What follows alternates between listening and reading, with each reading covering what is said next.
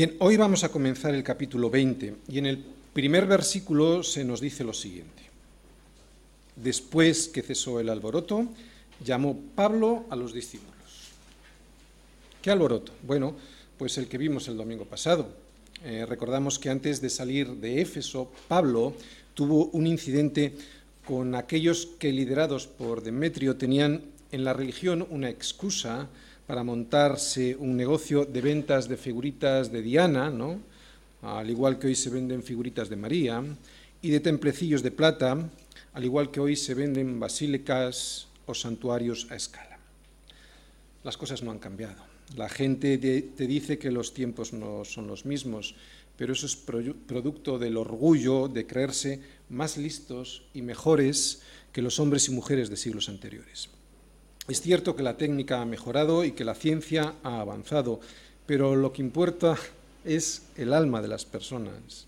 Eso que hace que uno viva de una manera o de otra, eso es lo que importa. Y eso sigue exactamente igual. El problema permanece porque el problema del hombre no está fuera, está dentro. Lo hemos dicho tantas veces, ¿no? Pero el problema del hombre está en el corazón, en donde tiene puesto su corazón. Y esa ubicación de nuestras esperanzas es la que hace que nos identifiquemos pues con una cosa o con otra. Por eso cuando alguien siente y sabe que las cosas no están bien en su vida y en vez de arreglar el problema, que es analizar el corazón y ponerle remedio, simplemente, por ejemplo, cambia de sitio, se va a otra ciudad escapando, ¿no? O, por ejemplo, eh, cambia de estado civil, de casado a soltero porque se divorcia, pues esa persona no arregla nada, porque como el problema lo tiene en el corazón, pues se lleva él mismo su problema, ¿no? Se ha ido del lugar, pero como el problema lo tiene en el corazón, se sigue llevando el problema. Cambia de estado civil, pero sigue teniendo el problema en su corazón. Y es que nuestro problema, como lo decimos, no es lo que nos rodea, esa es la excusa que siempre podemos, que siempre ponemos, ¿no? Es que este, es que el otro, es que mi mujer, ¿no? Ese no es el problema, nuestro problema está dentro de nuestro corazón, se llama identidad, nuestro problema es con lo que nos identificamos. El domingo pasado vimos cómo Demetrio y sus compañeros artesanos aparentaban muy religiosos, pero en cuanto vieron el peligro de quedarse sin el negocio, el lucrativo negocio debido a la predicación del Evangelio, comenzaron un, alboroto que llevó a mucha gente hasta el teatro en Éfeso. Y allí, pues querían linchar a Pablo ¿no? y a sus compañeros. Y como mínimo, como mínimo, seguramente que querían algo más, pero como mínimo, expulsarles de la ciudad. Estos artesanos, encabezados por este sindicalista Demetrio, tenían sus esperanzas puestas en sus negocios. Por eso, en cuanto los vieron peligrar, decidieron reunir a toda la ciudad para ponerles en contra de los cristianos. ¿Y por qué veían que sus negocios peligraban? Pues porque llegó Jesucristo a la ciudad, llegó la libertad a la ciudad. Y cuando llega Jesucristo, o sea, la libertad al corazón de una persona, lo que hace es desprenderse de eso a lo que estaba encadenado. En este caso a los ídolos, es lo que va a pasar en tu vida cuando llegue Jesucristo. De repente vas a encontrar la libertad de desencadenarte a eso, a lo que estabas encadenado. Esto llegó a Éfeso y mucha gente, claro, se empezó a deshacer de la idolatría, que significaba adorar imágenes hechas por manos de hombres. Pero en nuestro caso hoy pueden ser nuestros ídolos, ¿no? el dinero, la posición social, mis relaciones personales, etc.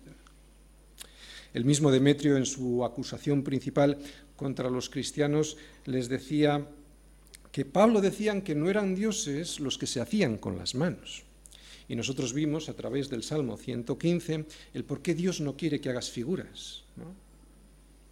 Y eso es porque terminas haciéndote igual a ellas, terminas identificándote con ellas, con ojos, como dice el Salmo 115, pero sin ver lo fundamental, con orejas, pero sin oír realmente lo que importa en la vida, con manos, pero sin hacer nada de provecho, con pies, pero sin llegar a ningún sitio de verdad, o sea, una vida sin propósito. Y es aquí donde está el problema de los seres humanos, en la idolatría, en lo que, con lo que te identificas, ¿no? ¿Con qué o con quién te identificas tú hoy? ¿no? ¿Dónde pones tus ojos? ¿Dónde pones tu esperanza?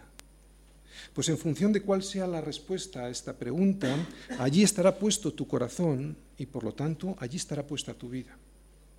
¿Está puesta en el dinero? Pues entonces cuando se acabe, y te aseguro que se acabará, de hecho, este ciclo económico en el que estamos viviendo ahora es una muy buena prueba de ello, ¿no? Pues tu vida también se acabará. De ahí que veamos tantos suicidios y que también haya tanta amargura en estos días de crisis. ¿Están puestas tus esperanzas en la salud? Porque estos son ídolos, ¿eh? ¿Están puestas en la salud? Oye, entonces, ¿qué pasará cuando ésta se termine? ¿Qué se terminará? ¿Está puesta tu esperanza en tus capacidades? Pues entonces, cuando tus capacidades mermen, y se terminen, y te garantizo que siempre merman y terminan por desaparecer, entonces tú también serás alguien que te marchites hasta desaparecer. ¿Está puesta tu esperanza en las relaciones personales? Pues entonces cuando éstas se acaben o se estropeen, tú también terminarás acabado o estropeado, porque es ahí donde tienes puesta tu esperanza. Y todo esto ocurrirá si es que tu corazón está colocado, se identifica con las cosas muertas que se ven y no con el Dios vivo que es Jesucristo. Pero los cristianos sabemos que allí donde está puesto nuestro corazón, allí está nuestro tesoro. Que el problema no es lo que tenemos o lo que hacemos, sino lo que somos.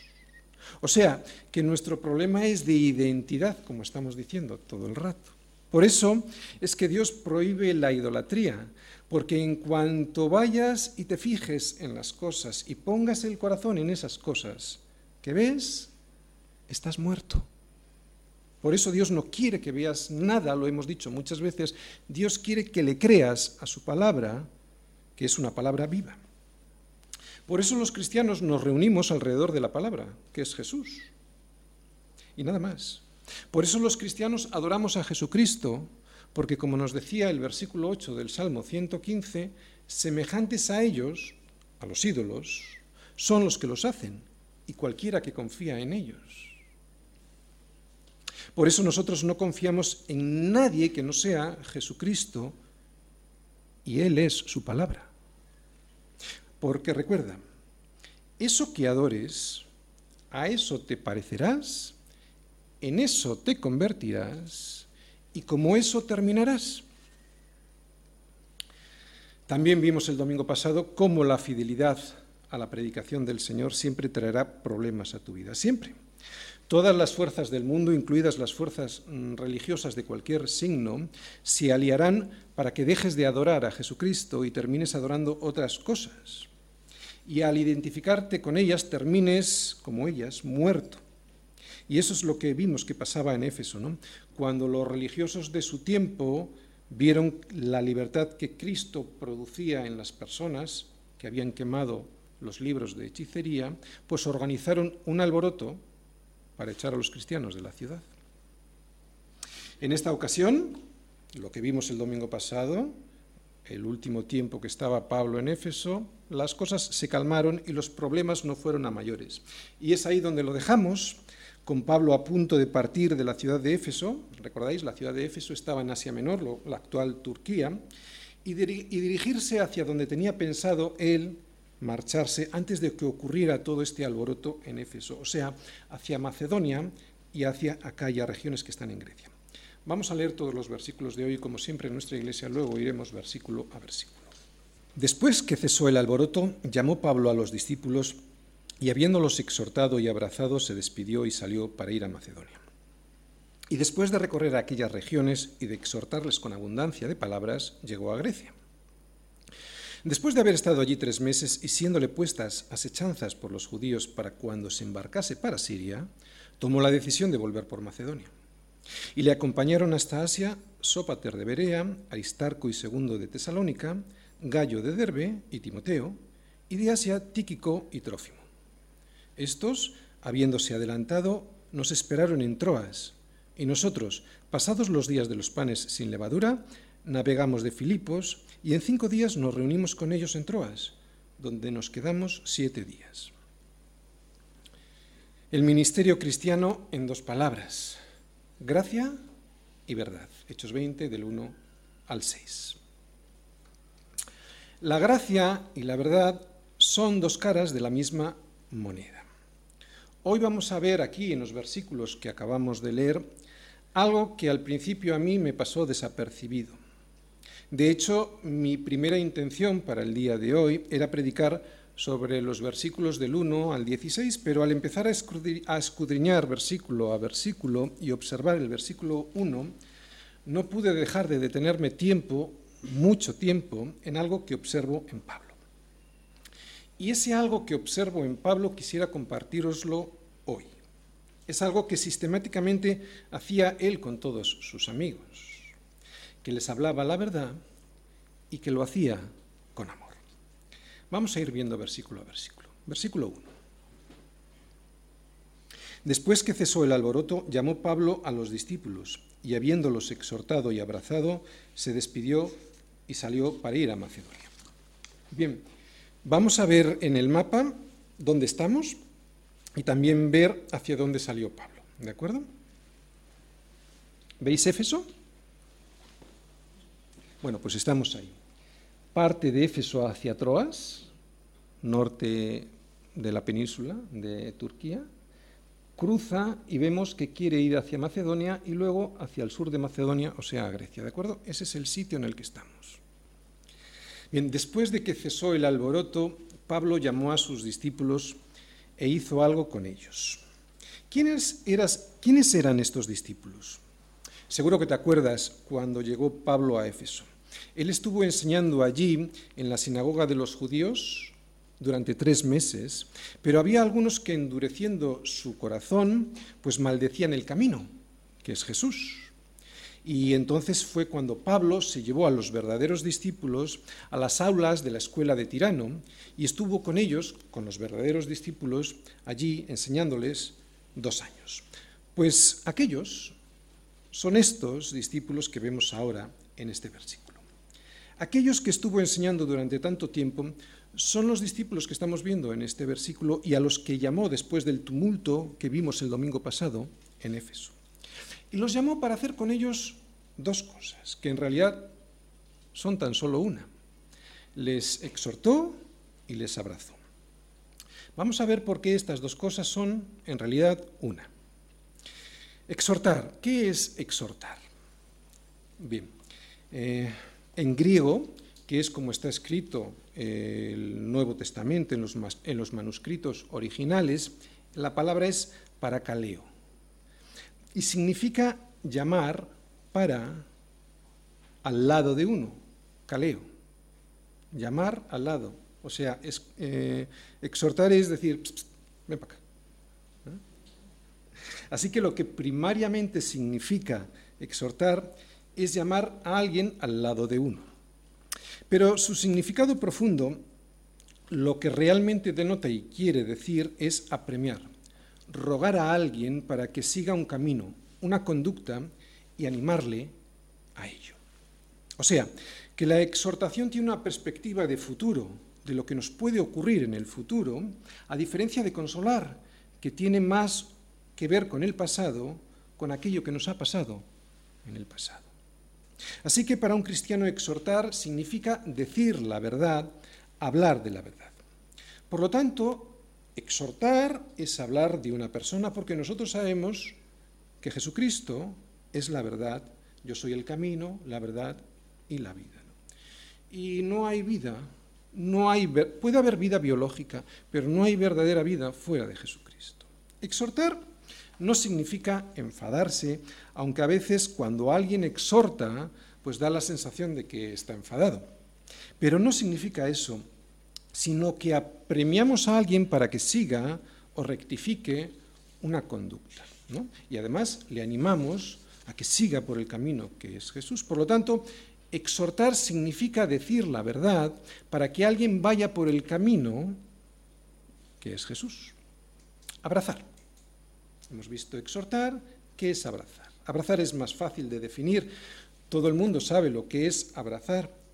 Es, pues, físicamente abrazar es tomar entre, entre tus brazos a alguien y acercarle, estrecharle contra ti. Pero el significado profundo, el significado espiritual, ese es el que realmente nos interesa. Y ese significa que dos personas están o que quieren estar en un mismo sentir. Y la expresión gráfica de eso es el abrazo. Por lo tanto, el abrazo para un cristiano significa que dos personas son o quieren llegar a ser partes de un mismo cuerpo que por lo tanto no hay o que no debería de haber diferencias en el propósito que los dos tienen delante del Señor. Puede que esas dos personas tengan funciones diferentes dentro del cuerpo, que es la iglesia, ¿no? Lo mismo que un pie y una mano tienen funciones diferentes. Pero sin embargo son partes de un mismo cuerpo. Y el abrazo ilustra este sentir, ¿no? que las personas forman o desean formar parte de un mismo cuerpo. Y por lo tanto, que lo amas y deseas amarlo como a ti mismo. Bien, una vez definidos estos dos conceptos con sus significados profundos, exhortar, que es decir la verdad, y abrazar, que es amar o desear amar a alguien como a ti mismo, vamos a explicar por qué el ministerio cristiano, y todos tenemos un ministerio cristiano, el ministerio cristiano no podemos exhortar sin también abrazar. Cuando tú exhortas a alguien, no puedes, o por lo menos no debes hacerlo sin abrazar.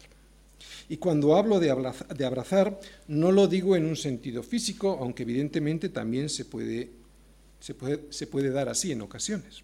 Por lo tanto, exhortar sin abrazar no se debiera hacer. De nada vale explicarle a alguien la verdad sin hacerlo con gracia y con misericordia. Y eso es lo que representa un abrazo. Y al revés, de nada vale abrazarle a una persona si no le dices la verdad. De hecho, mal amor es ese que se le da a alguien, por ejemplo, a unos hijos, que consiste en abrazarle, dejándole hacer lo que quiere, sin exhortarle, sin decirle la verdad, eso no es amor, eso no es verdadero amor. Por lo tanto, estas dos cosas, exhortar y abrazar, que debieran ser una sola para cualquier cristiano, son una parte muy importante del ministerio cristiano de todos nosotros. No vale de nada exhortar si no hay abrazo. Y como vemos en este versículo, Pablo lo hacía. De hecho, Pablo hacía lo mismo que hacía Jesucristo. Quiero que vayamos al Evangelio de Juan un momento. Ahí vamos a ver una definición de Jesús también, ¿vale? Sabemos que Jesucristo estaba lleno de gracia y de verdad. Fíjate ahí lo que nos dice Juan en su Evangelio capítulo 1, el versículo 14.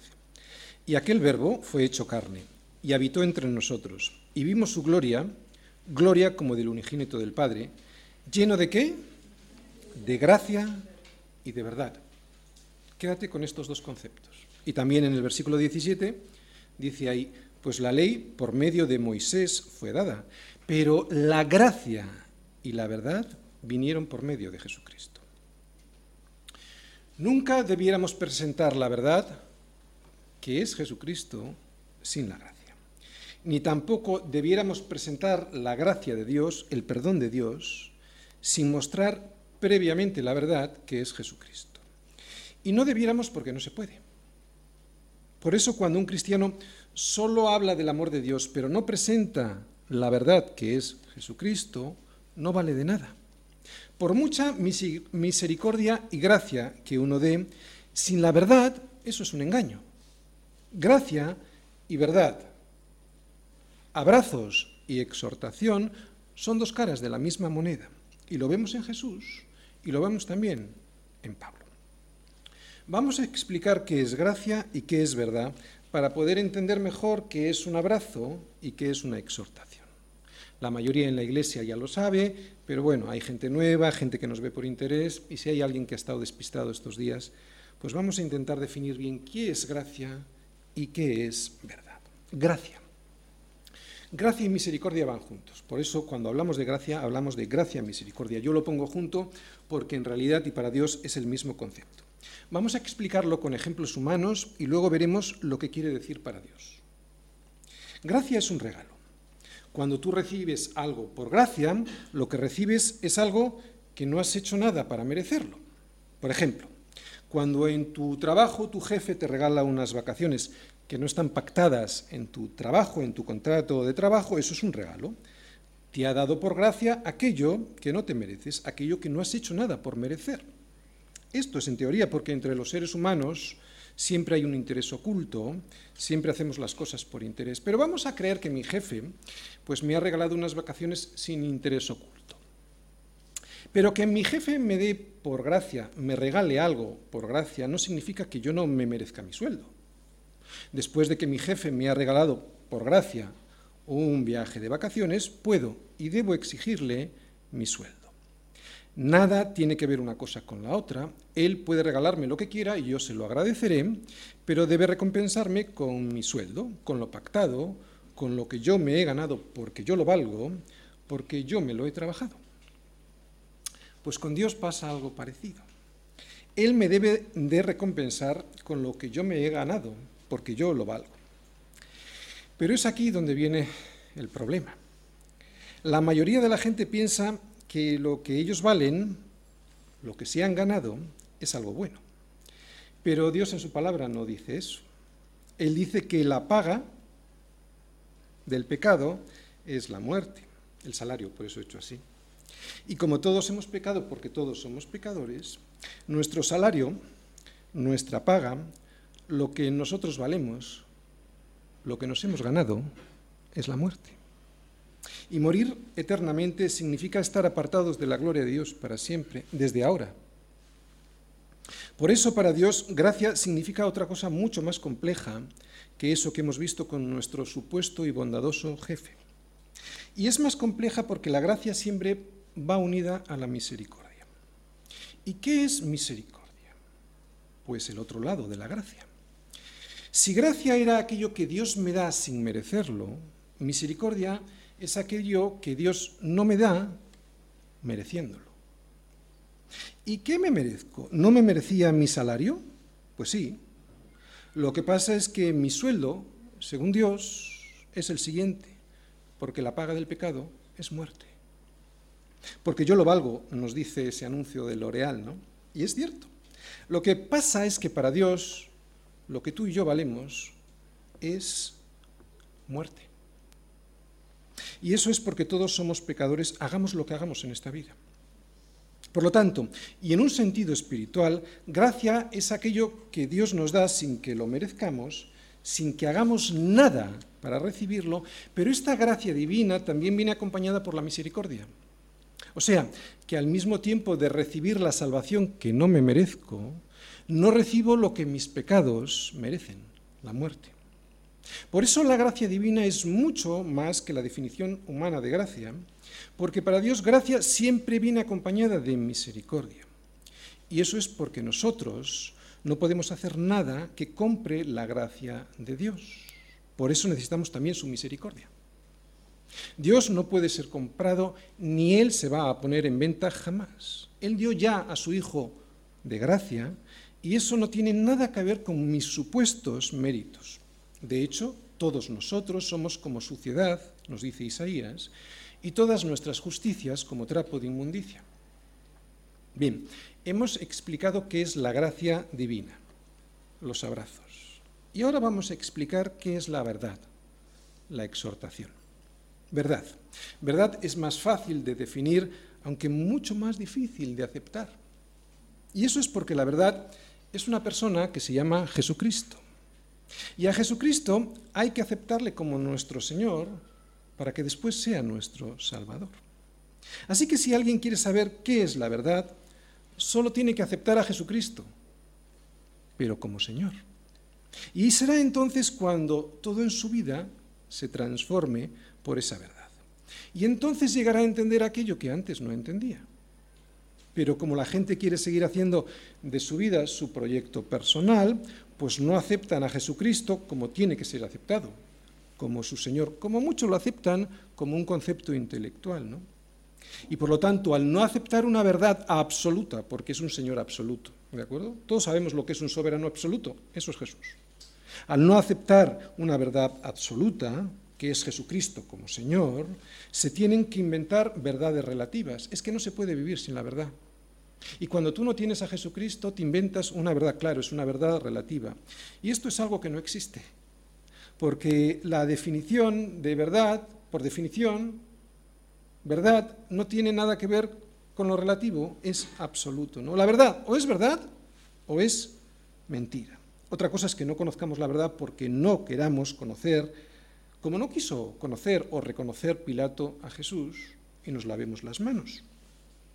Así que en este versículo vemos que Pablo llamó a los discípulos y habiéndolos exhortado, pero no solo exhortado, y abrazado, eh, pues salió para ir a Macedonia. Pablo pues exhortó y abrazó a sus discípulos antes de salir a Macedonia. Pablo pues terminó su estancia en Éfeso de la misma manera como la había comenzado, porque exhortar y abrazar es lo que fundamentalmente estuvo haciendo él allí. Aplicación práctica. No se te ocurra nunca exhortar, hablar de Jesucristo, hablar la verdad, sin abrazar. Porque abrazar es tener gracia y misericordia. Es dar aquello que previamente nosotros ya hemos recibido del Señor. Y si no, ¿de qué íbamos a estar aquí tú y yo? Si no hubiésemos recibido su gracia y su misericordia por nuestros méritos? ¿O fue por gracia, por misericordia? No se puede presentar la verdad sin la gracia.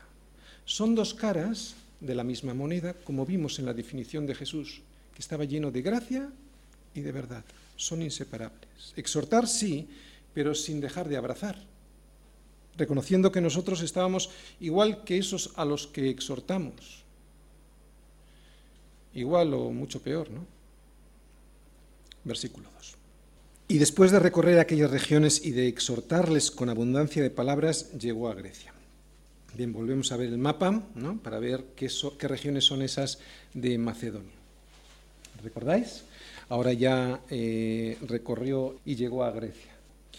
Sabemos por segunda de, Corinto, de Corintios que Pablo, al salir de Éfeso, no lo sabemos eh, en, esta, eh, en este relato de Lucas, ¿de acuerdo? Lucas aquí es muy sucinto al, comentar este, este, pequeño viaje.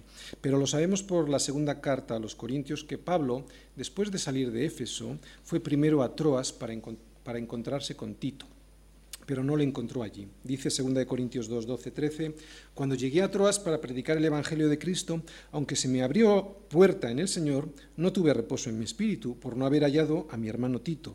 Así, despidiéndome de ellos, partí para Macedonia. Bien, ¿qué hace Pablo en estas regiones de Macedonia antes de llegar a Grecia? Pues lo mismo que hacía en todos los sitios por los que pasaba, predicar de Jesucristo, presentar la verdad del Evangelio. De, este, de hecho, este versículo 2 nos dice que les exhortaba cómo? Con abundancia de palabras. Exhortar con abundancia de palabras es lo que se debe hacer cuando un ministro del Señor da de comer a las ovejas. Cuando no se exhorta con abundancia de palabras, una de dos. O es que no se tiene palabra que dar, o es que no se cree la palabra de Dios, que en el fondo sería lo mismo. ¿Sabes por qué? Porque yo no concibo tener en tus manos esta palabra de vida y hablar con escasez de palabras. Si tienes en tu mano esta palabra de vida y la crees, no puedes dejar de decir lo que has visto y oído, y además con abundancia de palabras, es que no puedes. No sabemos cuánto tiempo estuvo en esas regiones del norte de Grecia, en Macedonia. Lucas es muy escueto en la, aplicación, en la explicación de este episodio. Lo que sí sabemos es que después de estar en estas regiones de Macedonia, llegó a Grecia y que allí en Grecia, como nos dice el siguiente versículo, estuvo tres meses. Versículo 3. Después de haber estado allí tres meses, estamos hablando de Grecia, y siéndole puestas asechanzas por los judíos para cuando se embarcase para Siria, tomó la decisión de volver por Macedonia. Bien, como nos dice este versículo, Pablo estuvo en Grecia tres meses. Fue durante esta estancia en Grecia, muy probablemente en la ciudad de Corinto casi todo el tiempo, cuando él escribió la carta a los romanos. Él quería ir a Jerusalén, y lo lógico era embarcarse en Corinto para ir hacia Siria y llegar después a Jerusalén. Eso es lo que tenía previsto y así lo quería hacer. ¿no? no quería volver por toda Macedonia dando un rodeo tan grande como al final hizo. Pero Pablo sabía de las asechanzas de los judíos. Seguramente tendría algún tipo de información porque en Corinto Pablo era muy conocido. ¿Os acordáis de que en el segundo viaje misionero, aquello que ocurrió en el segundo viaje misionero en, Corinto, cuando el procónsul Galión defendió Pablo frente a las pretensiones de los judíos, humillándolos, y cómo él, Pablo, abrió una iglesia al lado de la sinagoga, en la casa de Justo, ¿no? y cómo dos, no uno, sino dos de los principales de la sinagoga, Crispo y Sóstenes se convirtieron al cristianismo es que no eran judíos normales. Primero, uno de los principales de la sinagoga nombraron a otro y el siguiente principal también se convirtió. Pues todo esto que ocurrió en Corinto en el primer viaje, en el segundo viaje misionero, ahora estamos en el tercero, pues los judíos no se lo perdonaban a Pablo. Por eso, y ahora que Pablo había vuelto por allí, pues estaban tramando un plan durante la travesía del barco que quería ir desde Corinto hasta Siria para que en ese viaje le pudieran asesinar, porque era muy fácil, pues en un barco no tienes escapatoria pues, y te tiran por la borda. Pero él cambió sus planes, ¿no? De ir hacia Siria desde Corinto y lo que hizo fue pues regresar por Macedonia. Bien, ¿qué me enseña a mí esto? ¿Se puede sacar algún tipo de aplicación práctica de este versículo? de esta decisión? Pues yo creo que sí. Ya sabéis que yo exprimo los versículos. Pablo ya había ganado un juicio en esa ciudad contra los judíos en Corinto. Pablo ya empezaba a ser una persona considerada en esa ciudad.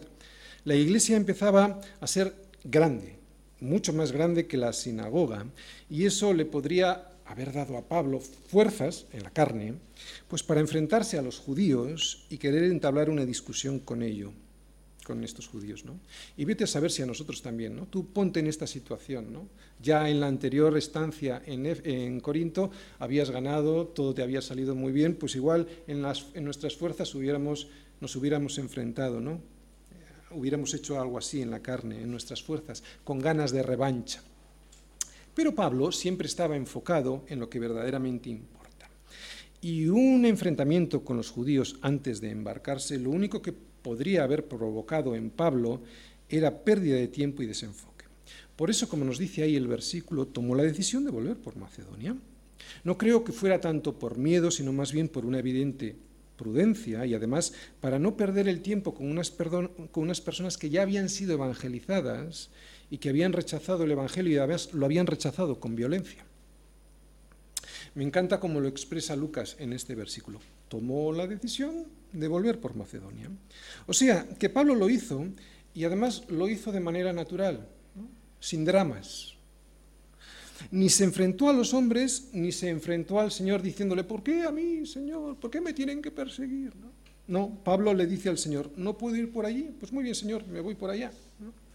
Seguramente pensó, además, muy probablemente, que aunque es más largo, pues ese viaje tendría un propósito bueno y santo. Así que vemos a Pablo que no pierde el tiempo ni con discusiones humanas, ni con discusiones divinas a las que somos tan acostumbrados nosotros, ¿no? discutiendo con Dios por qué, por qué. ¿Ves cómo se le puede sacar partido a este versículo? ¿Y qué hace por el camino de regreso a Jerusalén, pero dando semejante vuelta? Pues exhorta y abraza, y eso es lo que vamos a ver en los siguientes versículos, que va a Filipos y allí está con los hermanos, que va a Troas y allí también está con los hermanos. Pablo está con ellos y como siempre hace para exhortarles y para amarles. versículo 4. Y le acompañaron hasta Asia Sópater de Berea, Aristarco y Segundo de Tesalónica, Gallo de Derbe y Timoteo, y de Asia Tíquico y Trófimo. Bien, si os fijáis, yo, estaba analizando este versículo y, veía de dos en dos, ¿no? Dos de Berea, perdón, dos de, Tesalónica, eh, Aristarco y Segundo, dos de Derbe, Gallo y Timoteo, y de Asia también dos, Tíquico y Trófimo. Yo me preguntaba, ¿por qué debería solo uno? ¿no? porque eran más nobles, no sé, pero pues uno debería, pero van de dos en dos. todos estos discípulos son discípulos de Pablo, y esto me encanta verlo, porque Pablo por el sitio que pasaba hacía discípulos, en Berea, en Tesalónica, en Derbe, por toda Asia. ¿Qué me enseña a mí esto? ¿Cuántos discípulos he hecho yo por los sitios en los que he pasado? ¿no? ¿Alguno? Todos estos muy seguramente fueron los encargados de recoger las ofrendas de sus respectivas iglesias en Grecia y en Asia, de lo que hablamos el domingo pasado, ofrendas que iban a ser llevadas a la iglesia de Jerusalén, porque la iglesia de Jerusalén lo estaba pasando mal, allí había mucha necesidad, estaban pasando hambre. Versículos 5 y 6. Estos, habiéndose adelantado, todos estos que hemos leído antes, ¿de acuerdo? Estos, habiéndose adelantado, nos esperaron en Troas, y nosotros, pasados los días de los panes sin levadura, navegamos de Filipos y en cinco días nos reunimos con ellos en Troas, donde nos quedamos siete días. Este nos esperaron en Troas, que yo he subrayado ahí, nos indica que Lucas, Lucas es el que escribe el libro de los Hechos, nos indica que Lucas ya vuelve a incorporarse al relato. Desde Filipos, en el segundo viaje misionero, y hasta ahora, Lucas conjugaba los verbos en tercera persona. Ellos iban, ellos llegaron, estuvieron, pero desde ahora nos cuenta la, historia en primera persona, en primera persona del plural, ¿no? Y eso significa que aquí, en este versículo, en Filipos, es desde donde ahora eh, eh, Lucas se incorpora al viaje, ¿no? se une otra vez a la comitiva de los compañeros de Pablo. Así que tenemos otro más en esta comitiva que antes hemos leído, a Lucas. Y lo que vemos en este versículo es que el resto de los compañeros no se quedaron en Filipos, sino que fueron y salieron hacia, Troas. Y sin embargo, Lucas y Pablo sí que se quedaron en Filipos para celebrar allí la Pascua. Fíjate lo que dice el versículo 6, lo leemos. Y nosotros, Lucas y Pablo, pasados los días de los panes sin levadura, o sea, la fiesta de la Pascua, navegamos de Filipos, que es donde estaban ellos dos, y en cinco días, que es lo que duró el viaje de Filipos a Troas, nos reunimos con ellos en Troas, donde nos quedamos siete días. Resumen.